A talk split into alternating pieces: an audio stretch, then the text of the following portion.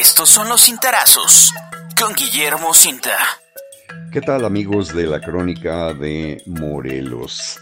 A continuación van los cintarazos correspondientes al miércoles primero de febrero del año 2023. Estamos en el ombligo de la semana y los he titulado Sección 19, Ebullición.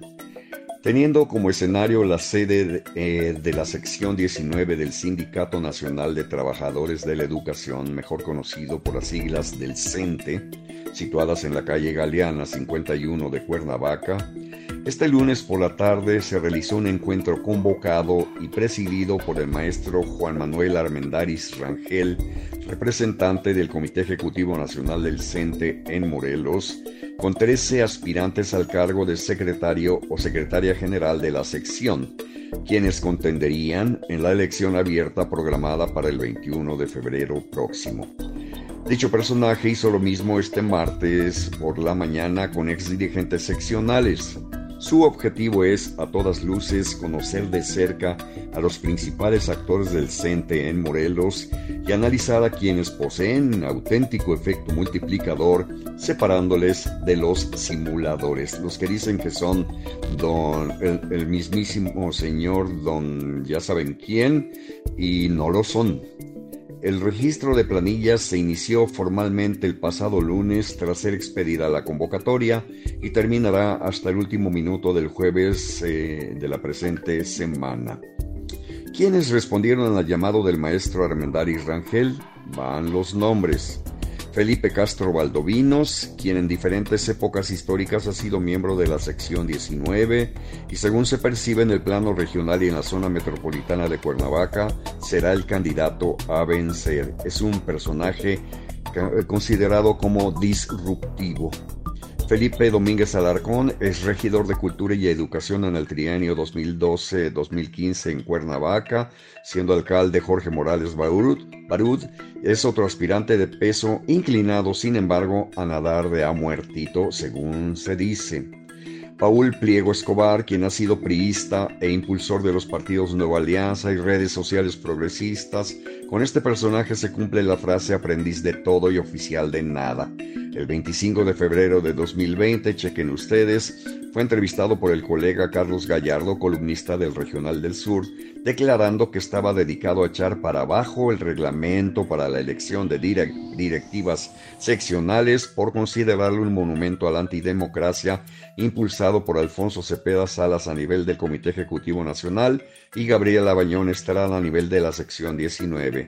Empero, ese reglamento regirá sobre el inminente proceso electivo en el cual Paul Pliego Escobar quiere participar. Este personaje, se nota, no tiene consistencia en nada. Seguimos con Joel Sánchez Vélez, que, quien también estuvo en la pasarela, hasta hace poco funcionario de la delegación del ISTE, quien asegura tener el apoyo absoluto de Gabriela Bañón Estrada. Representaría la continuidad del actual proyecto y se le han sumado varios exfuncionarios del Instituto de la Educación Básica, el YEBEM. Aunque usted no lo crea, también acudió Víctor Benítez Quintero, ex dirigente de la sección 19, no recuerdo cuándo, ex priista y ex diputado local en la quincuagésima legislatura del año 2006-2009 por el partido Nueva Alianza y luego se pasó a Movimiento Ciudadano. Quienes lo identifican tienen mejor opinión de él que la mía.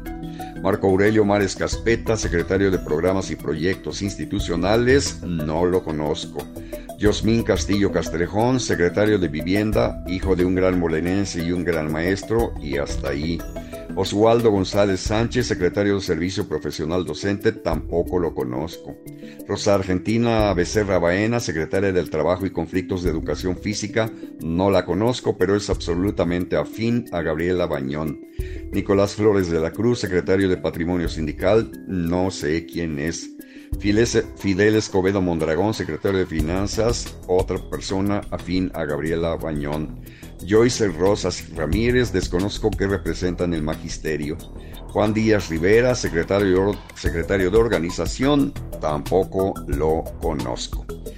En el último minuto del jueves de la presente semana se cerrará el registro de planillas, pero falta por ver si alguno de los personajes mencionados declina a favor de un aspirante más fuerte con mayor rentabilidad electoral. Así de que estaremos atentos a los acontecimientos y aquí lo vamos a comentar. Cabe subrayar que la elección abierta está programada para el 21 de febrero, para el 21 de este mes que empieza precisamente hoy miércoles. Señoras y señores, les deseo que sigan pasando un magnífico ombligo de semana y tomen las debidas providencias porque podría haber bloqueos en los accesos a la ciudad de Cuernavaca y sobre las principales avenidas por colonos de diferentes colonias de nuestra ciudad capital en protesta por el conflicto que prevalece entre el Ayuntamiento de Cuernavaca y la Comisión Federal de Electricidad, debido a lo cual se ha cortado el suministro de energía eléctrica en infinidad de fuentes de abastecimiento del vital elemento en eh, Cuernavaca. ¿Qué culpa tenemos ¿Qué culpa tenemos los cuernavacenses de los dislates que se cometen en, en, el ayuntamiento? Ninguna. Pero vamos a estar atentos y les recomiendo tomar las debidas precauciones. Hasta pronto. Puedes consultar esta columna y más contenido en www.guillermocinta.com.